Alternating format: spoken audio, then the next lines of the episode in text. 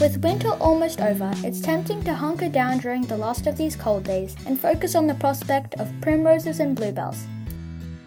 But there is beauty to be found now in lowlier forms of plant life.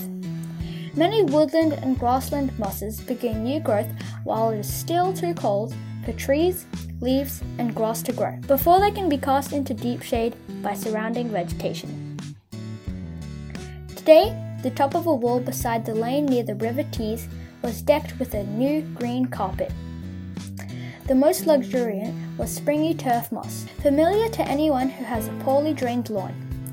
Its unruly red stemmed shoots, forcing their way like jack in the boxes through the matted remains of last year's grasses. As I bent to examine its hooked leaves, with their long, silvery hair points, there was a hint of humid aroma of sun warmed soil that grows stronger as spring approaches. Nearby was a softer landscape of neat, feathery moss. If turf moss is the coconut mat in the doorway, this species is the finest living room carpet, a tactile forest of tight whorls of leaves and smooth shoots.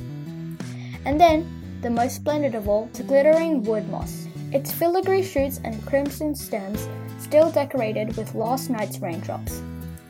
I watched a minute springtail plodding its way around the edge of one of the fractal fronds, a day long epic journey if it followed the perimeter of every golden leaf.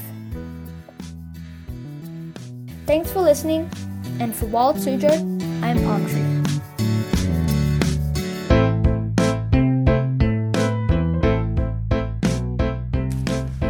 这里是荒野苏州自然英语频道，我是飞鸟。如果你希望查看这段音频的文字稿，了解里面与自然相关的词汇表和知识点，请点击一下二维码加入我们的自然课堂。